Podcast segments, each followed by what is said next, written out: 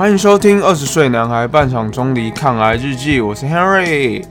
OK，首先呢，谢谢你来听我的这个 podcast。那在我二十岁的时候确诊鼻咽癌，所以开始录制这个 podcast 节目。如果你是第一次听我 podcast 节目的听众呢，如果想要知道我前面发生了到底什么事情啊，如果你有兴趣的话，可以去听一下。那首先呢，先跟大家说一声不好意思啦，因为今天节目内容呢，会跟上一集的那个下集预告有点不一样。那其实是因为呢，就是我要开始第二阶段的治疗了，所以我想要分享一下，就是我在面对这个第二阶段治疗的一些心情。所以呢，这一集呢安排了一个吐露心情系列。好，那其实呢，这个呢就是今天呢是六月七号星期天，然后明天呢六月八号就是我要住院的日子了。然后这一次住院呢会进行两个检查。然后分别是核磁共振跟腹部超音波的检查，然后要确认第一阶段三十六次放射治疗跟三次那个化学治疗的效果到底怎么样。然后接下来就是我的第二阶段治疗，第二阶段治疗呢是有三次的辅助性化疗，那三个礼拜做一次。对，但是这里的化疗比较特别，因为这边的化疗呢是有多加一种药剂。所以打一次呢，就必须要住院一个礼拜的时间那一种。以前化疗都是只有住院一听的，一天的那一种。那如果听我前面两集的听众应该知道，就我的身体状况呢已经复原非常的多。然后看到我的朋友呢也都说，哇，你精神状况恢复超好的。然后我可以就是很大口大口的吃东西啊，还可以跑步，然后做一些运动。然后甚至呢，我还之前还骑脚踏车从新店骑到公馆，然后呢，我也有回到我以前就最喜欢的篮球场上面，就是有跟朋友非常轻松的，就是可能打一些篮球这样。但是呢，就是我的身体呢，我几乎感觉到我可以恢复到几乎是我之前确诊之前的状态。就是感觉都很正常，但是只是可能稍微瘦弱一点而已。那有些人可能就会想说，哎，既然你身体恢复的这么好，那你在第二阶段的化疗应该已经容易很多了吧？然后你也不用去想太多，说化疗要面对什么样的事情，然后你可能已经适应了。但是呢，第一阶段的化疗呢，它每一次就大概四五个小时的时间。然后为了保护一些肾功能啊，跟一些你基本的身体之机能，然后在打化疗药之前就打许多那种水跟利尿剂。但是第二阶段的化疗药呢，就是它多了一种药物，所以总共我会打四瓶化疗药，然后每次化疗药之前都还要再打一些前菜什么的，所以我化疗的时间大概会住院五天左右。然后我就会很害怕，说哇，这化疗药剂量那么大，就是对我的身体会不会有什么影响？因为每当就是我在回想起我第一次化疗的副作用的时候，那时候我真的天天都觉得非常非常的累。然后当副作用开始发作的时候，我真的是会什么东西都不想吃，因为你吃什么东西就吐什么东西出来，然后连喝水啊什么的都会吐。然后就算你不吃东西，你有时候也会吐出那种黄色的液体，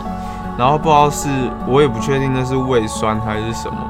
那时候感觉啊，就是大概跟大家形容一下，就一直吐一直吐的那种感觉，真的是感觉快要把自己的胃给吐出来了。然后呢，那时候第一阶段的化学治疗是这么的痛苦，但是我第二阶段的化学治疗是一个。比第一阶段剂量更强大，然后可感觉就是副作用会更多的一种药物，所以在面对这样强大的化疗药，有时候我真的不知道该如何是好。就是我现在的心情，其实真的是非常不安的感觉。但是呢，我就想到我每次这样害怕的时候，然后呢，我在前阵子呢就有发现我一则 IG 的贴文。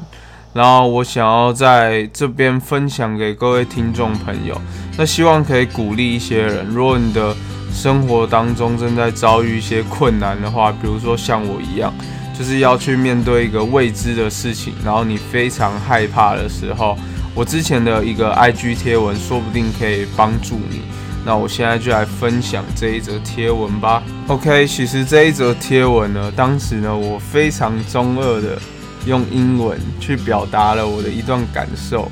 好，他是这样讲的：It's not a big deal. Don't let anything beat you and make your dream come true. 那这句话的意思呢，其实我想要表达的就是说，没什么大不了的，然后不要让任何事击败你，然后呢，你去达成。你的梦想，就老实说，其实我英文没有很好啦，我也不知道我打这一句话，就是英文用法到底是对还是不对。只是这句话呢，是我之前在军校里面的时候，就是遇到一些很 suffer 的事情啊，就可能那阵子比较忙吧，或是比较累，然后呢，我脑海里面浮现的一句话。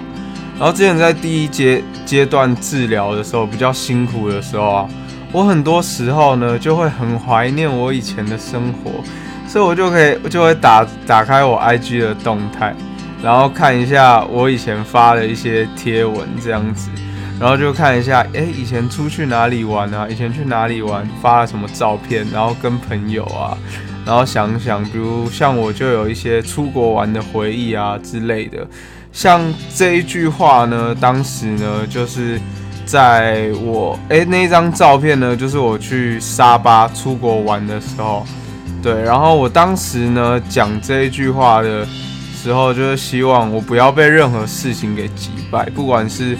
多困难的事情啊，或是多严重的事情，或多复杂的事情，我都不要击被击败。然后呢，我要达成我自己的梦想之后，所以当我看到这一篇贴文的时候。我就想起当初的那一份热血，所以在我现在觉得很痛苦，就是觉得很不安的时候，我决定也要用就是这个贴文，然后来鼓励我自己，然后我也希望可以分享，就是给一些听众朋友，就是当你现在的生活啊，可能遭遇到一些痛苦的事情之后，这句话可以安慰到你。